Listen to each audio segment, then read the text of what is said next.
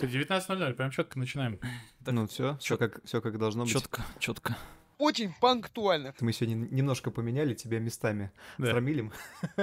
Какая-то неравнозначная замена в том плане, будем, что... будем тебя унижать вопросы- А. вопросами Да? жесткими. Я нарыл, нарыл кучу компромата, надо будет как-то, как-то, э, так сказать, выходить. Компроматы на меня? Ну, неудобный вопрос, сам понимаешь. Ну давай, поехали. Стартуйте. Такой, я нарыл. я на потом, Давай. потом порти отношения с ним, потом я продолжу. Слушай, я думаю, что мы начнем на самом деле с Блица, потому что мы для тебя его тоже придумали. Вот прям здесь сейчас на ходу. Давай, жги. Денис придумал, я не знаю. Да понятно, что что ты знаешь? Ты же ничего не знаешь. Ответь ко мне на вопрос пока. Вот самый, самый старт, мне кажется, это вот норма будет. Э, Ты вот почему стал ветеринаром? Животных любишь? Это классика вообще. Блин, Вопрос. мне кажется, я, я на этот, мне кажется, я на этот вопрос отвечал уже неоднократно, но Я я, тоже. я- я- я отвечу Я- здесь. Я ненавижу, обычно говорю. Нет, дело-то не, не в какой-то там а, как бы любви к животным, а дело, в принципе, к любви, в любви к медицине. Я же рассказывал эту историю, что я в 14 или в 15 лет решил стать онкологом человеческим. Потому что мой папа работает в ЦНИРе. Рядом с ЦНИ- с ЦНИРе располагается э, этот онкологический центр Слушай, имени ты, может, Пет- рассказывал, Петрова. я, извини, перебью тебя, Эм, но мало кто это, наверное, слышал, Да, возможно. Да, да. просто выпуск должен быть про тебя, потому А. что ты сидишь Я понял. э, на месте ведущего, но эти э, отрывки, они м- обрываются. А мы твои охранники. Все в Я черном. понял, да, вот, и, короче говоря, я как бы поездил к отцу на работу и видел там онкологический институт, и я у него спрашивал, что за корпуса, и мне как-то это просто захватило. Вот, а, в принципе, стало интересно. Вот, я когда папе сказал о том, что папа, я вот хочу стать онкологом, и мне отец сказал, это уже просто эта фраза, она, мне кажется, уже в граните высечена в каком-то в моем внутреннем. Он сказал мне такую фразу, что типа, ты что хочешь всю жизнь обвисшие сиськи бабок тискать? Вот. И ты сказал, И я А я сказал, и, и я, и я сказал, Спасибо, но нет. да, и я для себя закрыл э, онкологию Есть же, человеческую. допустим, не там не мамологом, а, да понятно. ура- А ты знаешь, кстати, что нету э, такой, нету, андрологом там стать, не- не- онкологом. нету, нету такой специализации, как мамолог. Нету? Нету. Как это нету? вот так вот. Ее по этим, по не АКВД, а как вот этим, короче говоря, э, по медицинским. У нас в России только есть, я так Да. понимаю, да? Ну по, да. по снипам Понятно. медицинским. Ну, типа, да, и на А. самом деле этого нет. Онколог онколог. То есть вот эти вот ма- маммографии, это на самом деле должны делать не маммологи, там, а визуальные диагностики. Просто этим стали Понял. в какой-то момент заниматься врачи. Вот, и просто по- по- пошло какое-то такое путь, от- от- от- ответвление. Ну, давайте к Блицу перейдем. Ну давайте. Да, да, да, да, давайте. Так, кошки или собаки? Собаки. Брак или свобода? Свобода. Японцы или немцы? Японцы, конечно. Мы заранее знали. Надеюсь, это не про этот, а Аушвиц. Трейлер э, или гоночный автомобиль? Трейлер. Смотря что ты вкладываешь в понятие трейлер. Трейлер это как бы может быть... Второго сезона э, «Очень странные дела». Я не смотрел. А, Хороший, хороший сериал. Машина для путешествий или для гонок? Для путешествий. Ну, как бы трейлеры это одно другое подразумевало. Поэзия или проза? О, проза. Круто. Пики точеные или не пики точеные? Ну, я не знаю. На каком стуле ты сидишь? Давай так. Ну, я давай оставлю без комментариев этот во- во- во- вопрос-ответ, потому что второго ответа я не знаю, я не могу выбрать между чем-то и неизвестным. А там есть правильный ответ. Ну, это типа как это по- поиск а- а- ответа с двумя неизвестными. То есть нужно сюда подключать, э, либо как-то что-то куда-то делить, либо под- подключать какой-то коэффициент. Ладно, ладно, дальше давай. Э, научная или практическая работа? Научное. Богатство или слава? Ни, ни одно, ни другое. Или, видимо, да? Признание или собственный успех? М, Собственно, успех. Клиника с хорошей зарплатой или хорошим коллективом? Клиника с хорошей перспективой. Мгм. Это... Господь, ответвле- Господь. Господь, Господь. Господь, Господь. Классно. Э, Следующий вопрос. Давай. Слушай, вот мы все-таки повеселились, но честно сказать, честно сказать, у онкологов, у онкологов конкретно, у меня а, от, вернее, самой онкологии и от врачей, которые занимаются он- онкологией, Воротит. да не, ну прям, я думаю, а, как это работать? Черт возьми, вот у меня почему-то в голове, то, то ли это, короче, такой стереотип, что большинство опухолей, которые приходят, mm-hmm. ну, к хорошему онкологу, понятно, что к, там, условно, рядовому, начинающему придут с любой шишкой, mm-hmm. а э, со сложными онкологическими случаями приходят к хорошим врачам, ну, потому что их нужно лечить хорошим врачам, это очевидно, mm-hmm. у которых есть опыт, которые знают, как это...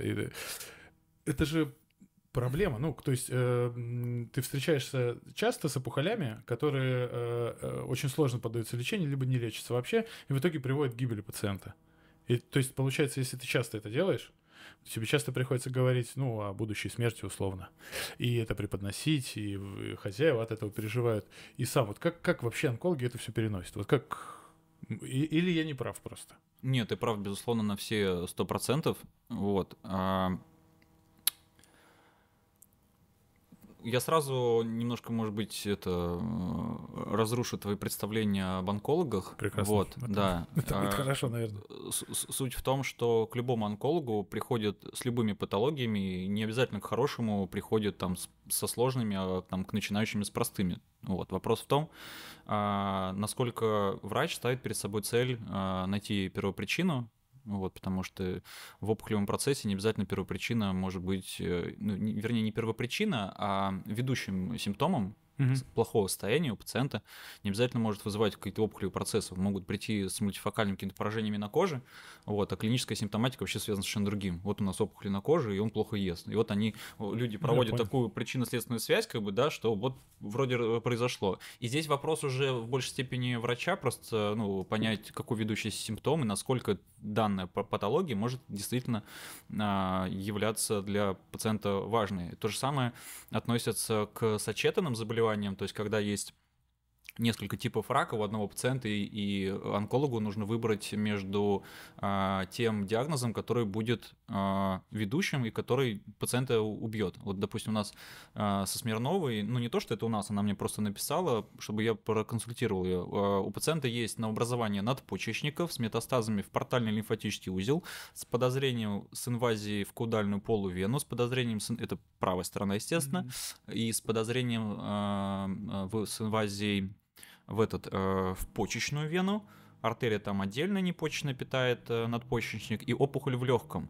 И вот статистически пациент убьет э, надпочечник. Он... И, естественно, мы будем в первую очередь весь акцент направлять на то, чтобы э, диагностировать там феохроматостома, не феохроматостома. Очень интересно, я никогда даже не задумывался над этим. Да, у меня есть, у меня есть один пациент, кстати, который жив до сих пор, у которых 5 типов рака. У него на образование предстательной железы, у него опухоль семенника, у него мастоцитомы, э, у него опухоль легкого, еще какая-то кожная ерунда. Жесть пять типов рака, и он жив. И прикинь, мастоцитома метастазирует в опухоль рядом с э, раком э, легких, и они будут друг дружку пожирать.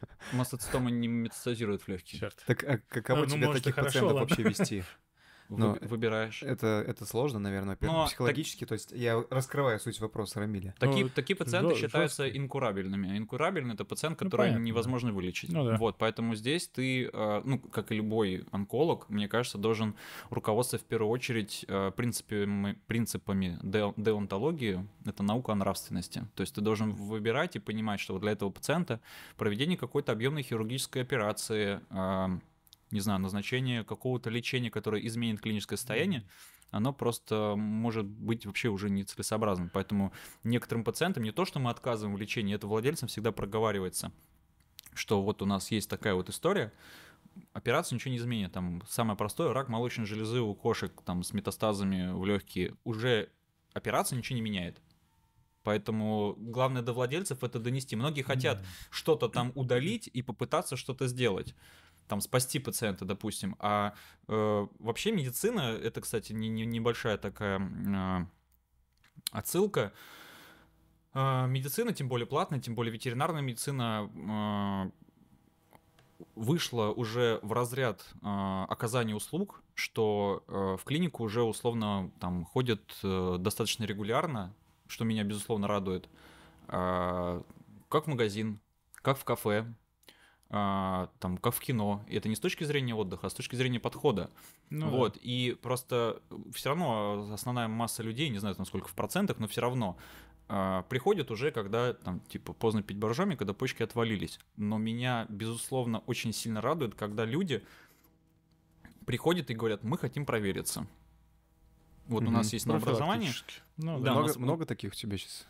Слушай, много. Я могу сказать, что таких э, клиентов, наверное, если вместе с теми, которых я веду уже там Мгм. несколько месяцев, либо у кого хорошие перспективы там несколько лет, а, они приходят просто там регулярно, допустим, Мгм. каждые полгода или каждые два месяца и контролируют там метастазы, либо местный рецидив. А вот первичные, не знаю, какие-то там... вот первичный, Да, сейчас да. договорю. А, вот вместе со всеми процентов Мгм. 20 от первичных приемов. М, ну это много. Это ты уже... Это правда Это много. они просто приходят или это уже после удаления опухоли? Это, это, это проверяться? совместно, мне сейчас просто не, не назвать. э, Я понял. То есть, ну, условно, я принимаю в день, а, не знаю, там, пациентов, там, не знаю, там, 10, вот, и условно двое, там, трое из этих, это те, либо кого я уже э, веду, да, либо те, кто приходит и говорит, мы хотим провериться. Или там у нас, допустим, подозрение. То есть без первичной опухоли, Да. без визуальной... не- Нет, нет, нет, с, приходят? э, с какой-то проблемой, Ага. допустим, на образование там около века. Вот они нашли какую-то пипку там маленькую, допустим, какой-нибудь собаки, и пришли. То есть многие с опухолями там не приходят, забивают там э, на, не знаю, там на остеосаркомы. У меня была клиентка одна, которая там полгода с остеосаркомой ничего не делала. Понятно, чем все закончилось. А есть те, кто приходит э, с небольшими какими-то новообразованиями или с, с новообразованиями там в печени, которые там интерпретируются в одной клинике как нодулярная гиперплазия или как опухоль. Они приходят как бы уже на, на, нагреты, вернее, подогреты, что как бы все там, все, все плохо, все умирают. И когда с владельцами говоришь, что это вообще не опухолевый процесс, нодулярная гиперплазия не опухолевый процесс.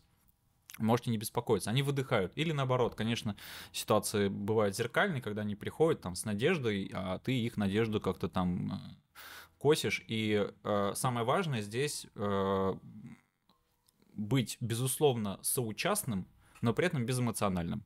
М. Потому что э, вот, вот это самое сложное, это быть безэмоциональным и э, с холодным, условно, каким-то рассудком, владельцем, правильно подбирая нужные слова для конкретной ситуации, для конкретного человека, рассказать, чем все закончится. Потому что мы, конечно, не знаем, когда это закончится, но мы знаем, чем. Вот, вот когда ты даешь эту информацию, людям проще. То есть, когда метастазы в легких небольшие при раке молочной железы, можно жить, можно с таким пациентом работать, можно оперироваться. То есть, когда, конечно, там тотальное заполнение, там метастазы в лимфатические узлы, там какие-то гиперплазии, там жидкость, конечно, там уже бесперспективно. Вот. Но, в принципе, есть пациенты, которые там кошки с раком молочной железы при противоопухолевой терапии там проживали. Ну, максимум у меня пациент проживал полтора года. Понятно, метастазы его добили в конечном итоге, но вот эти полтора года они жили. Меланома ротовой полости, помнишь, я в Битриксе писал? Да, да. вот эта история, она жива до сих пор. Она жива уже, это прошел э, год и два месяца. И мы делали метастазоктомию, у нее метастазы пошли в этот э, в заглоточный, ой, в нижнечелюстной лимфатический узел. Все С прекрасно. того поста прошел год. Мне кажется. Нет, пост я написал недавно, с операцией А, прошел понял. Можно погуглить. там. Слушай, возвращаясь к последнему вопросу нашего Блица. Перспективы. Ты сказал про перспективы. Вопрос.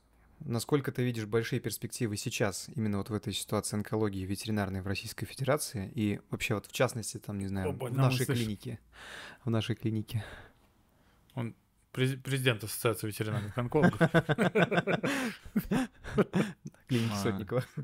Слушай, э, сложно судить, потому что, ну, мне кажется, что э, не наши перспективы, а вообще э, перспективы онкологии в Российской Федерации, они, безусловно, не зависят от, не знаю, от нас, к сожалению. Они в большинстве случаев зависят э, там какой-то, мне кажется, мировой обстановки. Ну, так или иначе, потому что мы все равно все завязаны на, на противоопухолевую терапию, на финансовое состояние, благосостояние там наших клиентов, что тоже немаловажно. Вот. Ну да. А, Поэтому то, что лечить как бы это дорого, да. И вот это, кстати, важный момент по поводу перспектив онкологии. С владельцами всегда я провожу э, работу. Во-первых, начинаем проговаривать, что за диагноз, какие перспективы, что делать и к чему вы готовы. Лечение такое-то, такое-то стоит, там, не знаю, 100 рублей, лечение такое-то стоит 200 рублей. Но при этом мы, если мы лечимся за, за 200 рублей, вы получаете медиану там год. Если Ты вы леч- зарабатываешь чуть побольше. Нет, А, почему? не Ну, не про это? я не, я не про зарабатывание, а про то, что если, шутка. если, если, если люди готовы а, вкладываться, мы можем предложить разные варианты.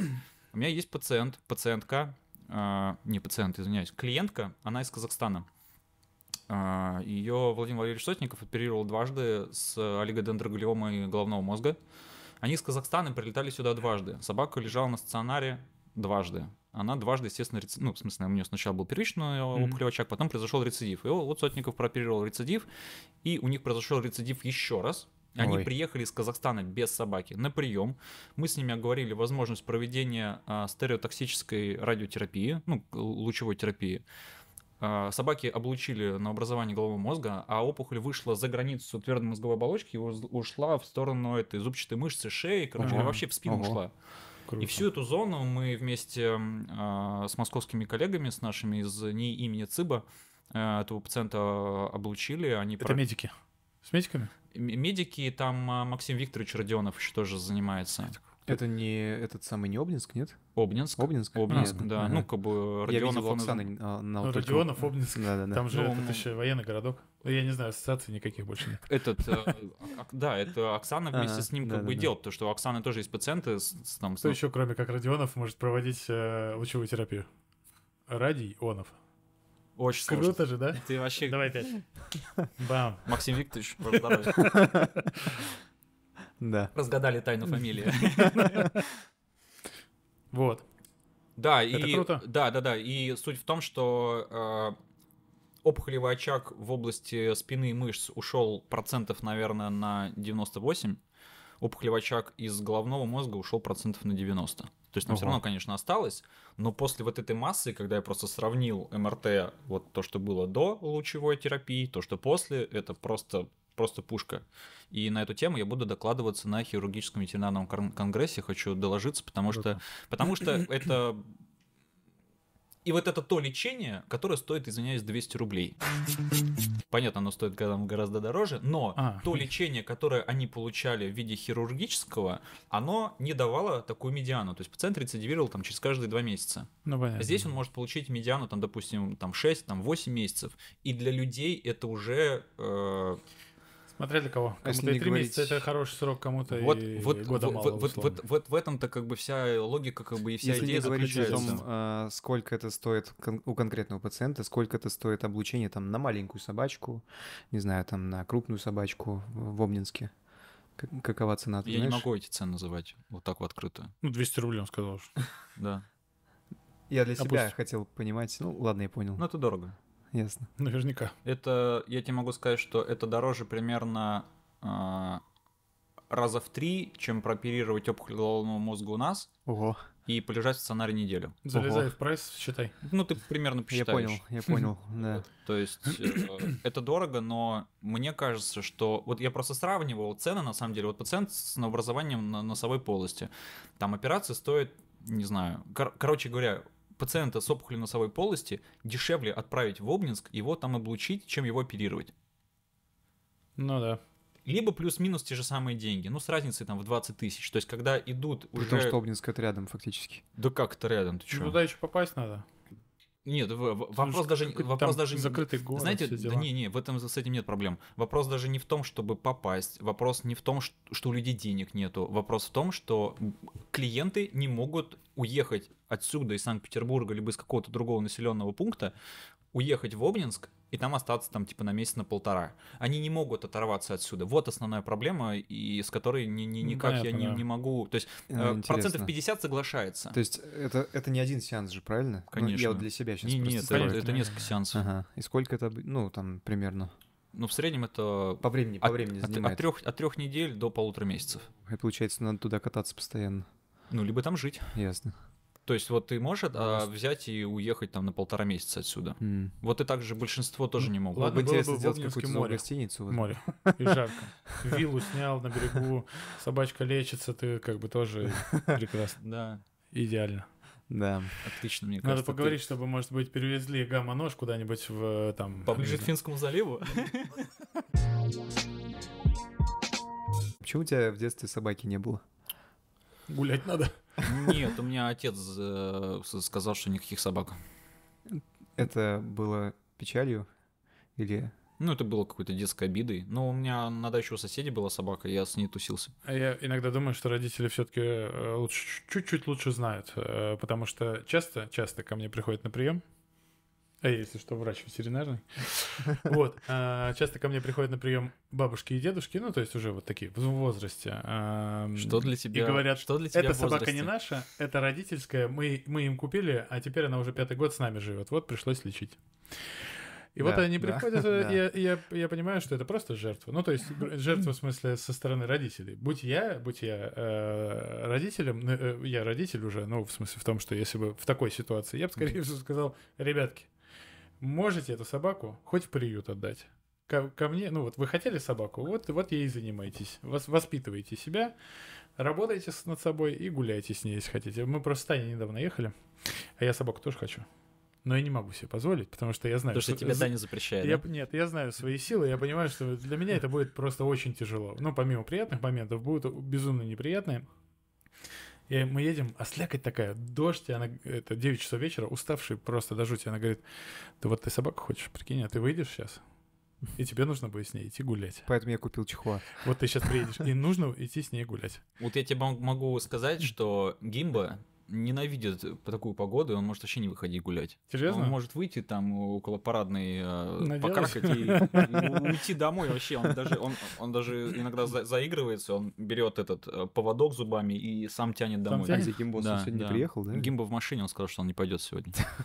Там еще такая погода. Слушай, там слякоть, и как бы он даже из багажника не А, вылезет. грустинку схватил. Да не, он просто лежит там, А, отдыхает. я понял. Вот. А ты культурный, как бы, этот, э, ну, со- со- Я убираю. социализированный, да, Я убираешь убираю. какашки за ним, да? Я тебе сейчас даже докажу. Батюшки, нет. Смотри. А, пакетики, я думал, ты принес с собой. Да, говно, да. И 2 Нет. миллиона. Нет, у меня, всегда, у меня всегда в, в любых, э, в любой одежде у меня всегда есть пакетики. Классно. Да, это как... Это достойно, достойно. Да. Потому что у нас э, во дворе встречаются. Нет, слушай, ну у меня собака-то большая, поэтому, ну, невозможно взять Пакетиком этим обходишься маленьким таким. Слушай, ну иногда приходится двумя руками, да, Поэтому два пакетика левый и правый.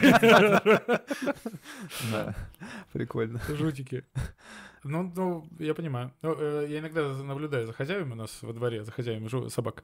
И вот э, хозяйка стоит такая, видишь, что какает, и делает вид, что достает пакетик. А, И такая, я прохожу, там, там втихаря так посматриваю эпизодичек, потом поворачиваюсь, она уже уходит, то есть ничего не поняла. Ну, видно такая, сейчас, сейчас, о, сейчас мы, на- ну, и уходит, все тогда. Ну, как- Слушай, как но я могу тебе сказать, что когда мы где-то находимся в лесопарковой зоне, естественно, я не убираю, потому Ну, что вреда от полиэтилена больше, чем от его какашек. Но если он накакает Белки день там, на, на- ну, белки там, конечно, зайцы. Зайцы же капрофаги, правильно? Белки-то маловероятно. Часто ты видел белку с куском какашки во рту. Может быть, перепутала с орешком. Шоколадным. Че, может, отойдем от говняной темы? Давай отойдем. А куда это класть? Что вы... Куда это класть? Короче, я знаю одну такую дикую историю. э, Но не, не всю, не всю. э, Я знаю только Денисом, да? конец. Когда ты, когда ты себя зашивал перед зеркалом, это правда? Да. Был такой? Батюшки. Это просто, просто Рэмбо. Человек... Но, У меня- Красная повязка. Не, у Вот меня... стрела торчит, он ее обрезал. А где у меня, где у меня шрам? Слева или справа? Не знаю, здесь ее вот. вообще не видно. Вот. Да, Губа, да, губа да, да. порванная. Слева, слева. Да. Не помню, кто-то из ассистентов держал. Катя Андреева, по-моему. По-моему, Катя, я не помню. Это в этой клинике? Не-не-не, это было еще в Катана, это год 14 А, или Катя Андреев 13. в Катанае работал, точно. Да, да, она ассистентка моя была. Вот. И я ставил катетер кошке, как сейчас помню, и у ней должна была проводиться а, а, этот, удаление камня из мочевого пузыря. Вот. И я ей ставил катетер, а я ставлю катетер обычно, когда пациент лежит на боку. Я не могу вот так вот ставить, вообще Ага. никак. Вот, поэтому кошка лежала на боку, и вот в эту, в подкожную вену предплечья я ставил катетер, а верхнюю лапу Катя отвела типа назад или как-то вперед, неважно. Вот, а я не очень хорошо видел, и я просто вот так вот нагнулся, вот немножко вот так вот под, под углом, и Катя не удержала лапу, а кошка была агрессивная. И она отцепанула меня за губу, короче, когтем и рванула. И у меня, О. короче говоря, вот так вот буквой Y вывернулась, короче говоря, Ужас губа. Катя, Катя Батюшки. сразу или кто-то там из девчонок отпустил кошку, стало ей плохо, потому что у меня просто кровища сразу по- по- по- пошла. А кровь идет, как бы, ну, мне оперировать надо. Да, и я перед зеркалом вынужден был сам себя зашивать, потому что было очень глубоко. А, Рэмбо. а- а- а, ну, как бы, а все равно па- пациента это надо оперировать, поэтому, да, это там зашил пятью нулями, конечно. Прикол. Да, но э, надо дать должное, что я шил, пока ткани еще были шоковые, А, не Боба. не очень. Не очень Боба. Ну, как бы потом я офигел, а, Ну, так, а, так, а так не А очень. потом? Да. У меня была такая история с И владельцем, прикол, когда- и прикол Давай. в том, что э, когда ты шьешь, ты же привыкаешь к определенным собственным движениям в одном и том же порядке. Да. А в зеркале это все зеркально, естественно, Ой, в зеркале. ужасно. И ты вроде пытаешься... Это как парковаться задом первый раз. э, Параллельно. это По зеркалам. Ну, типа того, да. То есть ты пытаешься вроде привычно сделать движ- движение руками, и у тебя вообще все из рук валится. Да, ты такой, типа, что это за фигня? Ну, это жестко, еще больно. Но нормально. Ну, это круто. Теперь ты можешь говорить, знаешь, откуда этот шрам? Че ты такой серьезный? Посмотри мой подкаст. Что ты такой серьезный? Э, У меня пациенту так, в смысле, владельцу тоже кот однажды, ну, что-то какой-то бешеный кот попался. а, Также сделал пирсинг э, нижней или верхней губы. Мы, наверное, минут пять кота пытались просто снять с этой губы. Он ее не разорвал, но он ее пробил насквозь. Вот так, на приеме прямо. И просто торчал коготь. Э, Кот бешеный, он не дает с собой ничего сделать, при этом он висит на губе у Помнишь, владельца. особенность национальной рыбалки, когда он на этот на крючок на палец. С червяком еще. Коты жесткие, У меня конечно, клиентки э, этот э, кусочек носа кот откусил. Великолепно. Ага, она там что-то ему сю- сюськала, сюськала, ему то, что коты доставили, и говорили, осторожней с лицом, осторожней с лицом. Она так вот наклонилась. Не дуть. И он как фиганул ее за нос, и прям шматок и такой пяу, и откусил. Ну, он запитализировался в конечном итоге, конечно, просто вот поверхностно, но было смешно. С такой красной точкой, как у, инду- храни- как у индуса, знаешь, которая ползла просто немножко. Сливка такая, кошачья. Ну, смех смехом, но как бы техника безопасности на приеме, она, Ну, с такими котами, конечно, надо да быть. с, лю- да с любыми котами. Вопрос у меня к тебе. Валяй. Я по тебе знаю, что вот в паре моментов, особенно в последнее время, э, на сложных операциях, ловлю себя на мысли, что думаю, а если я открою, не смогу ничего сделать. Я каждый день так думаю. Да? Бывает? Ну, то есть, э, бывают случаи, вот когда ты просто перед операцией понимаешь, что сложно прогнозируемый э, результат, да, так сказать, и разбираться приходится, придется на месте. Я, я тебе объясню, в чем суть. Я не знаю, насколько это для тебя подходит, ну, для твоей специализации. Ну, мне грудную нельзя зашивать, ничего не сделав, условно. Я понимаю, я тебе сейчас объясню. Сложность в том, что каждый пациент, он, ну вообще любой пациент, он индивидуален Ну и да. единичен, вот в своем проявлении заболевания. Понятно, что есть какие-то там э, а, Общие. па- па- патогномоничные Да. какие-то признаки, какие-то там простые опухоли. Ну, допустим, а, на образование кишечника, на образование поджелудочной железы, на образование печени, а, на образование головного мозга, на образование легких, они по там МРТ либо по КТ в ряде случаев невозможно оценить их резектабельность.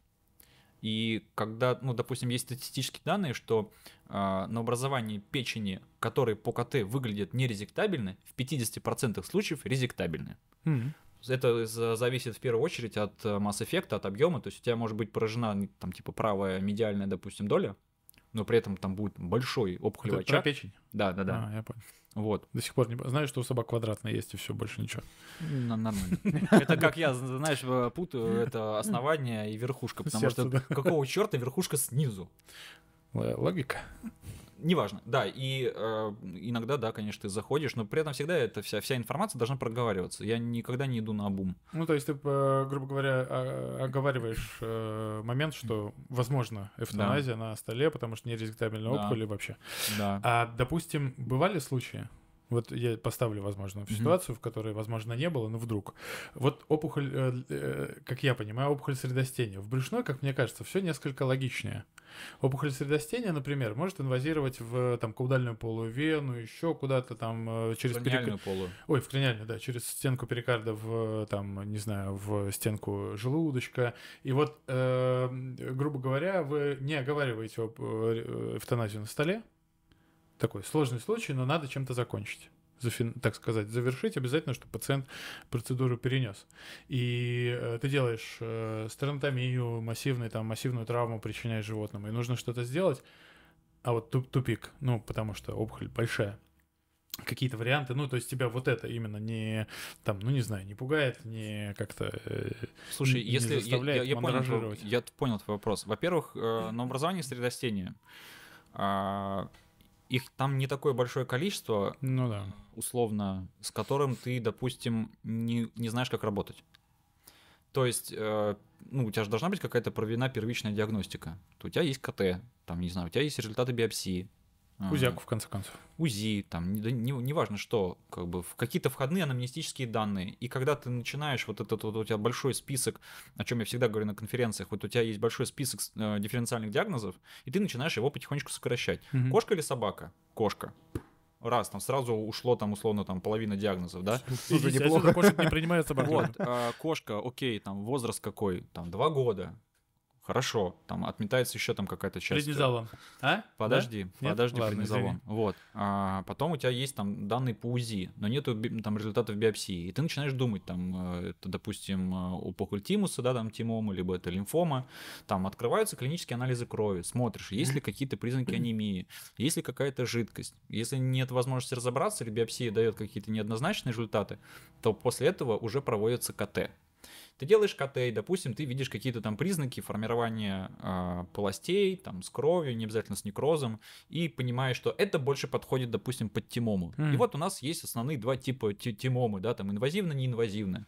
И ты уже идешь Типа добро- доброкачественное, злокачественное. Ну, злокачественное, доброкачественное. ну, условно, они не, не так не делятся, но э, у инвазивной, естественно, у нее больше потенциала к инвазии в перикард и так далее. Но мы это не можем на стадии предиагностики продиагностировать, поэтому, безусловно, тимомы в большинстве случаев, они э, операбельны. То есть э, я не сталкивался с тем, Короче. что я не мог э, удалить тимому. Или я не... Или, а, а удалять лимфому — это идиотизм. Я, фигню кажется- спро- я фигню спросил. Я неопытный просто. Онколог спросил фигню, Денис всё разложил Э, по э, полочкам. Нет, во- вообще отлично, потому что Ну мне да. кажется, что главный критерий для меня нормального доктора и коллеги — это тот э, критерий, что человек Который может... шутит про говно. Это тоже. Но тот, который может разложить э, в голове свой план действий по тем пунктам, по которым он действует сам, самостоятельно. То есть у него есть план действий. С самого начала у меня была какая-то тактика, и я ее придерживался. Бывают случаи, когда ты наоборот, э, вот у нас был со Светой Нестеровой очень прикольный кейс э, собаки, которой я провел впервые в своей жизни эту пневмонэктомию. Пневмонэктомия это удаление легкого с одной стороны. Собаки могут переносить удаление 50% э, дыхательной поверхности легких без э, какой-либо проблемы последующей. Ну, Понятно, что они- Правый, левый, значит, э, да, либо Да, правый, либо ли- левый. Либо левую, Полностью. да. А, и так получилось, что мы изначально шли на эту на удаление, я уже сейчас не помню сторону, правой или левой, честно. Вот, но, короче говоря, мы должны были удалять типа две доли, среднюю и каудальную. А, и в процессе операции получилось, что поражена еще и краниальная. Все, это пневмонэктомия. То есть э, мы с владельцами проговаривали такой возможный вариант, но такую операцию никогда не делал. И здесь вопрос страха не потому, что я этого не делал, как бы бронх перевязать, артерию с веной, как бы какая разница, ты там делаешь там на, на шести сосудах, там, либо на четырех, вообще пофигу. Ну, да. Но я не знаю, чем это закончится. Вот, вот, вот, вот э, где у меня больший стресс, то есть как бы поэтому я такие операции стараюсь делать там э, У со, со такой- Светой, потому что она, по крайней мере, э, ну ты сам знаешь, она не вносит панику в общее настроение, Мгм. поэтому единственное, что э, я увидел, как Света занервничала, когда у моей собаки на операции э, ЧСС упала. Да, да. Вот это я увидел, что как у нее... Что, вагус задели? Потому что она Нет. нормальный анестезиолог. Нет, у, у меня у собаки гипотереоз, у нее на этом фоне развилась сердечная недостаточность. Мгм, Понятно. Вот, ее лечит Рамиль, как бы там Оль Смирнова. Вот. И э, да, я видел, что свет. Ну, просто мы ему делали гастроскопию на самом деле. Я думал, ты про эту собаку, которую оперировали. Не, про- я про свою собаку. Вот. И я видел, как она занервничала. Это, вопрос- это первый раз, когда я увидел, что Света, Света такой нервничает. немножко э, по поводу собаки с ещё- пневмонэктомией. Что потом, потом случилось-то с легким? Заполнилось ли там э, ос- оставшимся легким пространство или как, как это Нет, произошло вообще? не- не- это ничем не заполняется. Вообще, Или там просто создается отрицательное давление? Ну, там после- создается отрицательное давление, это, так называемое мертвое пространство, то есть там ни- ничего нету, ну там есть какой-то... Ну, здоровое это легкое, вероятно, занимает какой-то объем больше. Как оно его займет? Ну, Гар- больше, больше объем. ставится, вытягивается воду, жидкостью там сюда, воздух, если попадает. Ну, всё. га- гармошка это активный дренаж, активные Ну да. дренажи не ставятся в грудную полость. Вот. Да ну, мы ставим всю операцию сюда. Ну, не, не, в- не всех. В но- гармошку. О, все. Именно гармошка, Сейчас Ладно, все, окей. Неважно, да. А, Нет, оно, конечно, безусловно, там развивается вторичная эмфизема, но это не значит, что контрлатеральная легкая занимает э, как-то... Ну, добавочная доля правого легкого может уйти. То есть добавочная Я доля понимаю, правого что легкого, она всё- может зайти в левую Все сторону. не займет в любом случае. Нет, конечно. Понятно. Нет, Но конечно. Вопрос в том, а, была ли какая-то м, рентген-диагностика, контроль какой-то. А, КТ, КТ Да, контрольная. конечно. Ну, отлично. Я тогда спрошу у тебя номер пациента, посмотреть потом, мне интересно. А, он же пульмонолог. Я, я что-то не подумал. сразу. вопросов ноль. А, собак- Возбудился такой. со- собака собака с, Чукак, чукак. э, с пневмонэктомией прожила порядка 7 месяцев, при том, что опухоль поразила. А, ее уже нет? Это Да, она, она- мы ее эвтаназировали, к сожалению. У нее просто было несколько новообразований, было левое легкое, правое легкое поражено. А, и новообразование в контралатеральном легком в конечном итоге вот за эти э, там 6 или сколько там 7 месяцев оно спрогрессировало. Естественно, оно в конечном итоге просто пациента убило, но а, вот эти вот 7 месяцев, понятно, что люди выходили там со слезами, понятно, что все это закончилось смертью, но что меня как онколога всегда э, очень относительно радует в такие моменты, хотя это такая очень сложная история именно психологическая, что может что-то радовать. А радует, что люди благодарны вот за это время. Понятное дело, что есть. Мне мало кто говорит спасибо. Ну, то есть, как бы там закончилось смертью, как бы ты сделал свою работу, я как бы не претендую. Но когда люди говорят, что спасибо там за вот это время, это, конечно, дорогого стоит. Потому что, ну, как бы ты постоянно там сталкиваешься там со смертью, вот, и спасибо моему папе, что я не вижу смертей там людей.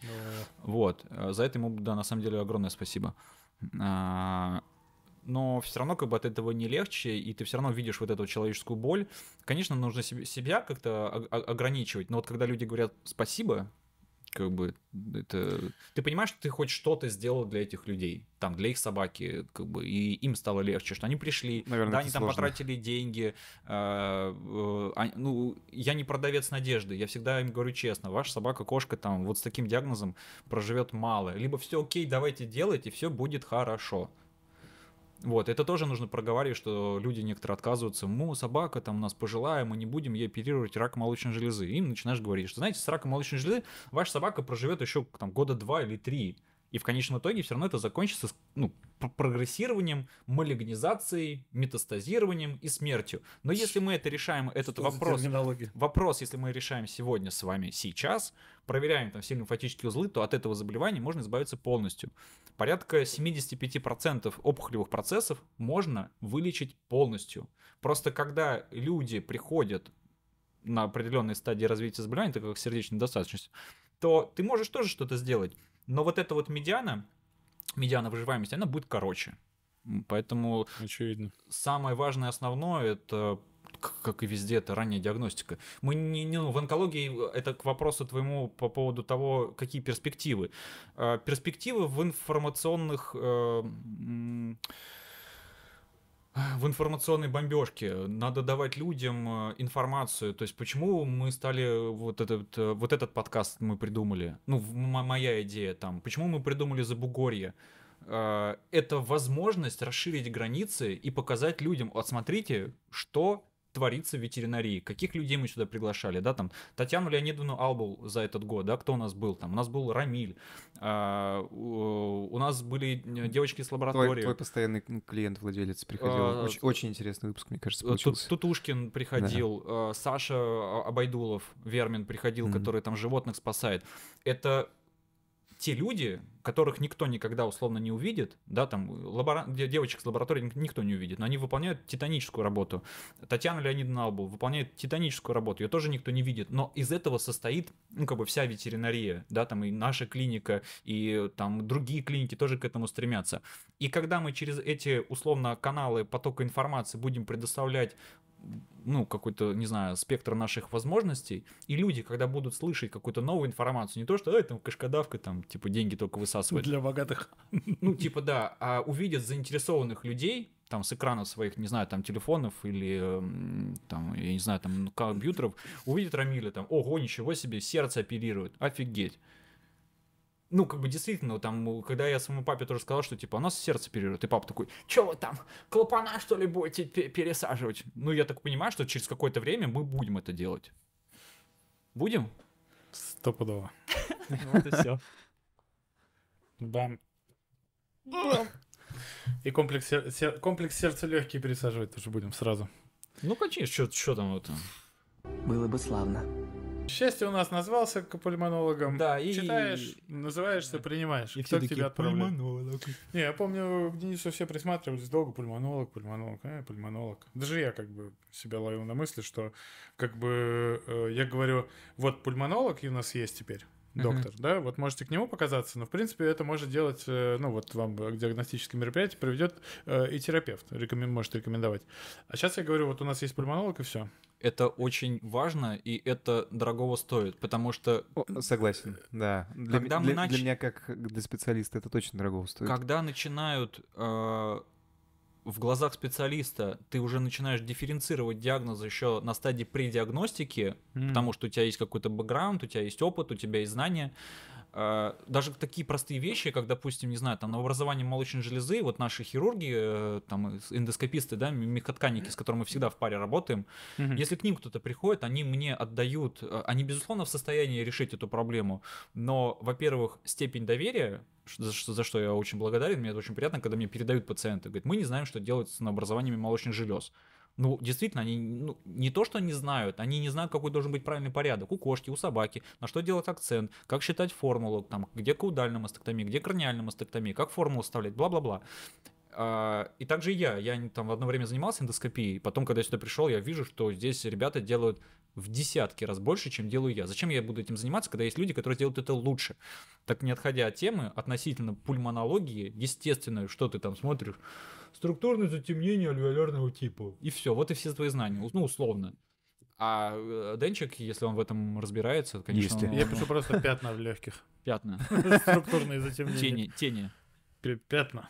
Ну, что-то пятна какие-то у вас тут. Идите туда. Нас- Денис разберется, он напишет грамотно. всё. Вот, поэтому специализация это, это здорово, это, это полезно, и это нужно, это в первую очередь для пациента. Узкая специализация всегда помогает пациенту, это очевидно, ну и стоит дороже, конечно. И проблема заключается мне, как вот мне, меня иногда так корёбит, что я понимаю, что я вот здесь я немного знаю и вижу, что этому пациенту нужен не только я, но еще и терапевт, потом еще кто-то, еще кто-то, наверняка это не закончится только мной, да, и терапевтом. Я понимаю, что это путь очень сложный.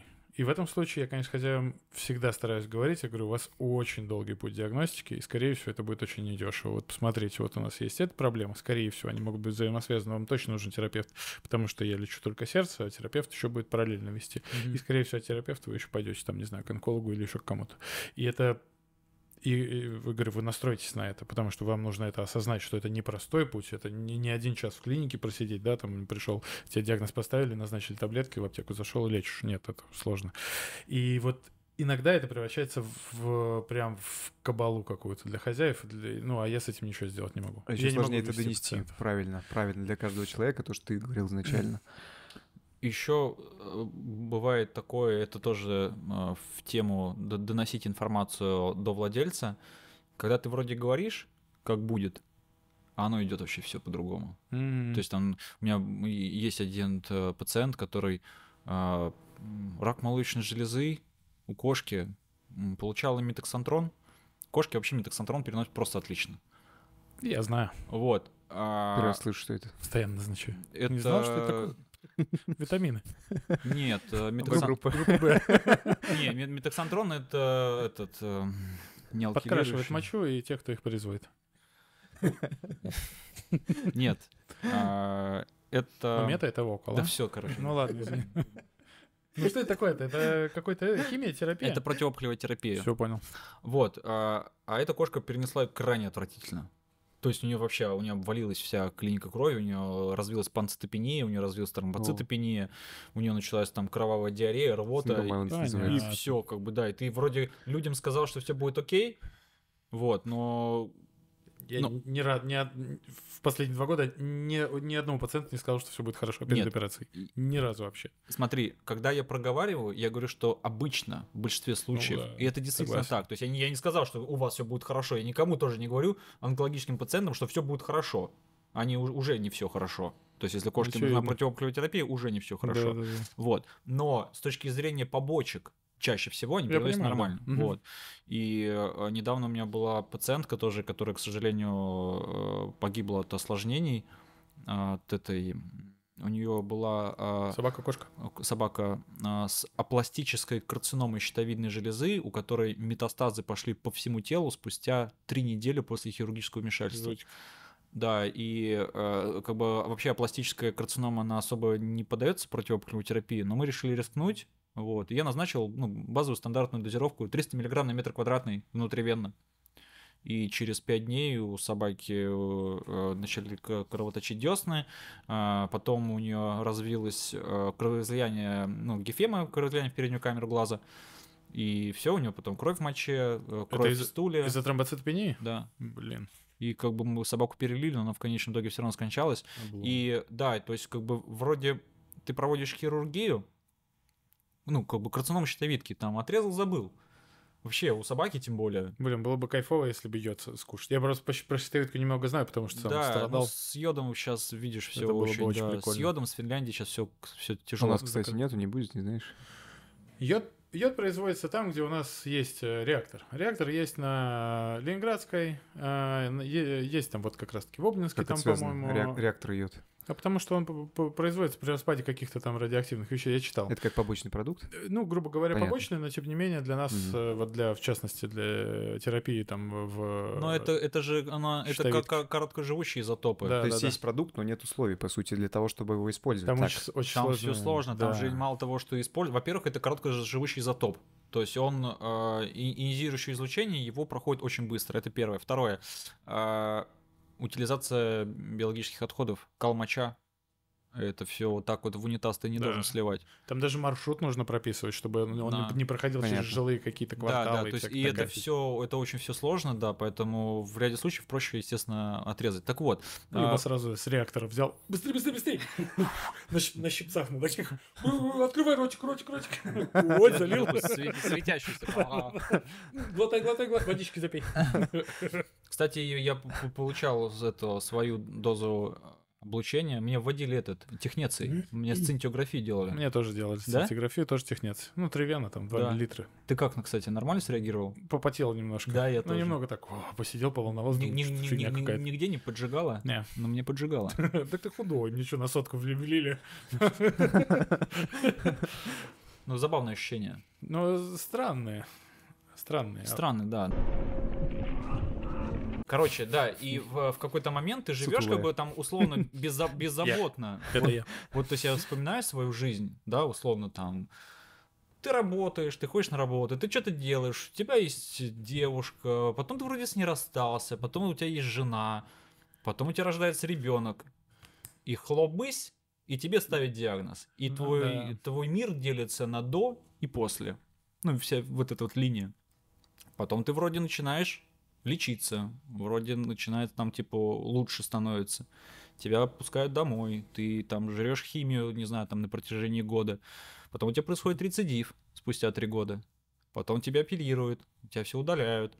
Тебе не подтверждают тот диагноз, который ставили в Питере. И как бы ты проходишь очень дол- длительную реабилитацию, ты снова жрешь химию, и ты восстанавливаешься, там, не знаю, там, разводишься с женой и так далее, так далее, так далее. Но при этом э, проблематика основная заключена в том, что э, ты теряешь, ну, э, ты теряешь э, вкус к жизни, когда у тебя нет какой-то проблемы, когда тебе не нужно за что-то как бы хвататься каждый день. А, я понял. То есть это условно, э, я благодарен своей болезни, безусловно. Но до того ты как этот, ну это слишком инфантильная жизнь. Ты не ценишь, во-первых, во-первых, я начал ценить чужие жизни. Это очень большая проблема. И когда в своей, э, когда я был в Москве, это нем- немножко такая отсылка. А, Я познакомился с дяденькой, который лежал, ну как бы мы все лежали на этом, на, на та- та- таракальном отделении, где работают с грудной клеткой. А, ну, я думал, к тараканам. отсылка. Нет, это с легкими. Вот. А, И там лежал а, дяденька, ему лет, я сейчас боюсь соврать, там типа 60 или 62, из Дагестана. Я, естественно, не помню имени, вот, но мы с ним так сдружились, пока я там лежал.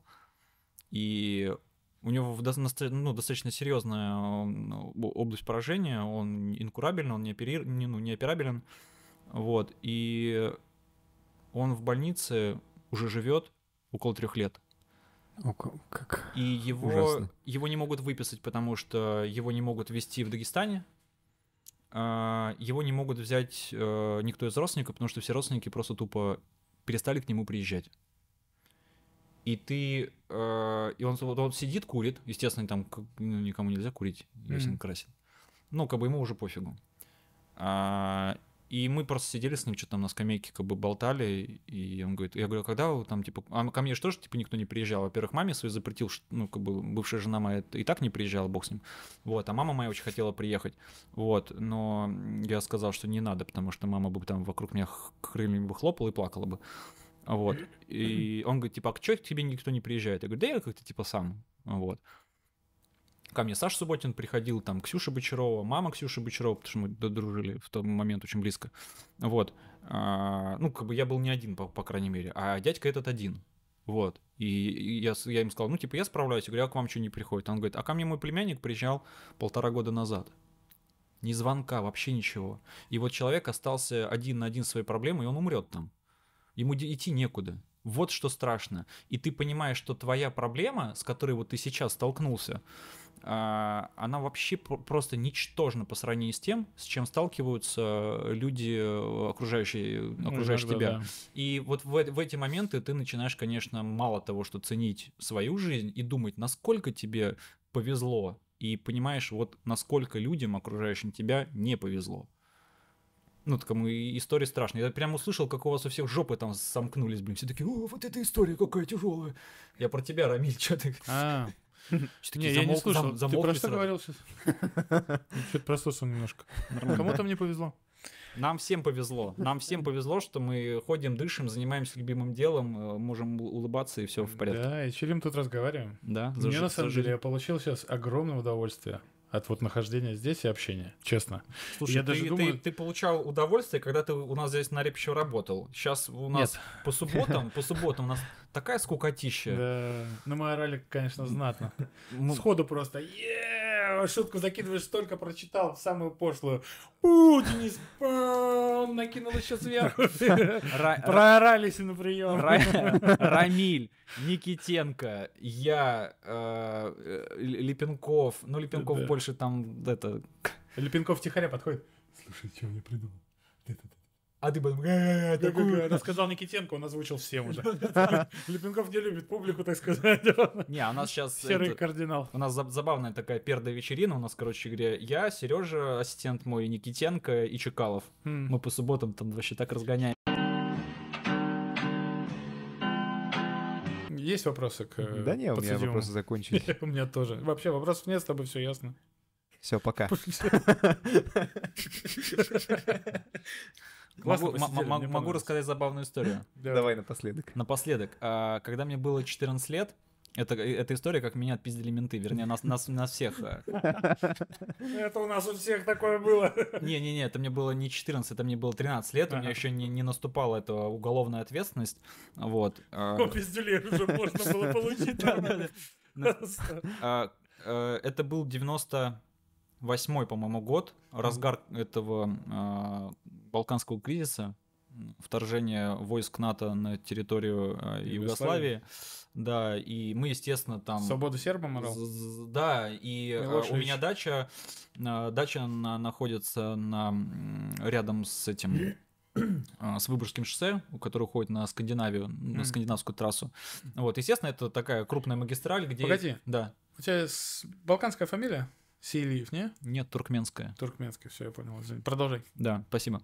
Вот, и э, мы с ребятами, будучи преисполненными какими-то патриотическими идеями, э, выходили условно, э, подходили к этой дороге и швыряли камни в машины, у которых были европейские номера. Понятно все. И мы э, где-то, наверное, неделю, наверное, или дней 10 мы занимались этой, не побоюсь этого слова, хуйней. Вот. Ну. До тех до той поры, а, то есть как бы ты ки- кидаешь камни пригоршню в приезжающую тачку, она лобовым стеклом так вот собирает все это, стекло в дребезги, мы с ржачем в лес. А кидаешь просто из-под моста, то есть тебя не видно. А, а фура там едет, не знаю, там 90. И вот ты, ты- да пиздец. Шакалы, шакалы. Вообще кошмар. А, и а, а получалось так, что как бы там ну, как бы дор- дорога идет в горку, и ты видишь там машину. То есть, естественно, когда тебе летят камни, ты сразу тормаживаешься. И мы видим, фура уехала, не уехала, и выходим в следующую там, типа, авиабъем. Что еще делать? Действительно, делать нехер.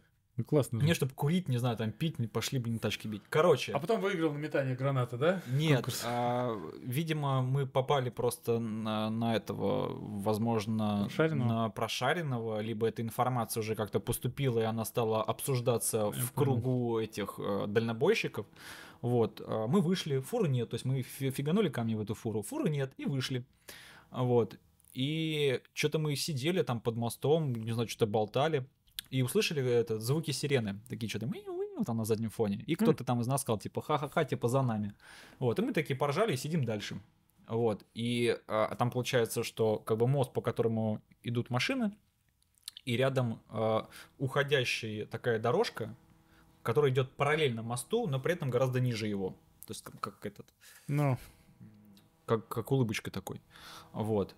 И вот так вот с двух сторон, короче говоря, подъезжают эти мусора, ага. и мусора сверху на мосту. И я такой, я и сразу пацанам сказал, никуда не бежим, потому что они хрен докажут, что это мы. Мы просто сидим и там сигареты какие-то курим. А им не нужны доказательства. А им, не, а им не нужны доказательства. И они такие, стоять, суки! И просто все как один сорвались. Я сидел, сидел, что-то секунда, вторая, думаю, да и похер, и тоже побежал. Короче, пизды я получил самый первый. Потому что я бежал самый последний. Вот. Но самый мощный пизды получил тот, кто самый первый убежал. Потому что он убежал дальше всех, его надо было искать там, видимо, А, где-то там в болоте. И по-любому там Да, пару да. берез, короче, ну, пришлось Да, и, и, и- и Костя получил по почкам, там, конечно, не, не слабо. Вот, поэтому, да, меня поставили на учет в детскую комнату милиции. Ага. Вот, у Кости папа тогда работал адвокатом, нас... от- После сломанной кости, да? Вот, нас отмазали как-то. Ну, понятно, что у меня уголовки ну, не могло быть, потому что мне 13 лет, но моим друзьям было там по 14 и по 15. То есть и они могли уголовку понял, слопотать. В общем, нас как-то там отмазали. Слава богу, что никто не погиб, потому что это просто... Вы что, совсем тупые? После той истории я, по-моему, месяца два собирал черную смородину. И меня никуда не выпускали вообще. И пару недель не мог сидеть. Под песни круга? Нет? Нет. э, Слушай, да не, меня Загадочно, что там глядят. Мое окно. Орал бы, я больше не буду кидать кирпичи в окна. Проезжающим автомобилем. Дяденька, пожалуйста. Да, это круто. Проклятые Я такой херней не маялся. Я тоже. Такого не было. Я рыбу ловил в барках, и картошку копал, и кроликов. Мне некогда было Слушай, даже ну мы картошку толком. тоже копали, но в какой-то момент нам стало скучно воровать чужую картошку из... э, Пошли финнов бить. А мы не только финнов, мы еще шведов тоже били. Шведов били? Да. Под Полтавой? Под Полтавой. Под мостом. За, Красота. за начало Тоже дело с 18 Полтавы. века отдали. Я согласен, согласен. Вот. Прекрасно. Так Ну что чё? жизнь, она состоит из э, положительных моментов, которые надо, безусловно, множить. И лучше, конечно, это все. Записывать, как мы сегодня на подкаст. Да, но я свои истории записываю в тетрадку. Свои истории? Да, Жизненные? да. Мне Хорошая кажется, практика, наверное. сегодня один из таких положительных моментов. Я думаю, сегодня очень даже удался выпуск. Конечно. Ранее Не, по Рафикович фану, по фану. Мне очень лампово посидеть. Честно, мне вот прямо от всей души очень понравилось. от души душевно в душу. Душу, душевно в душу. Чпоньк. Чпоньк. Давай. Тройной чпоинг. Давайте без Блин. тройного чпонька, а? Давайте вы сами, мальчики, без меня уже. Кристин струи. В главных ролях самый сексуальный мужик в мире. Так себе шутник. Какой-то мужик. Говнюки. Недопонятые гении.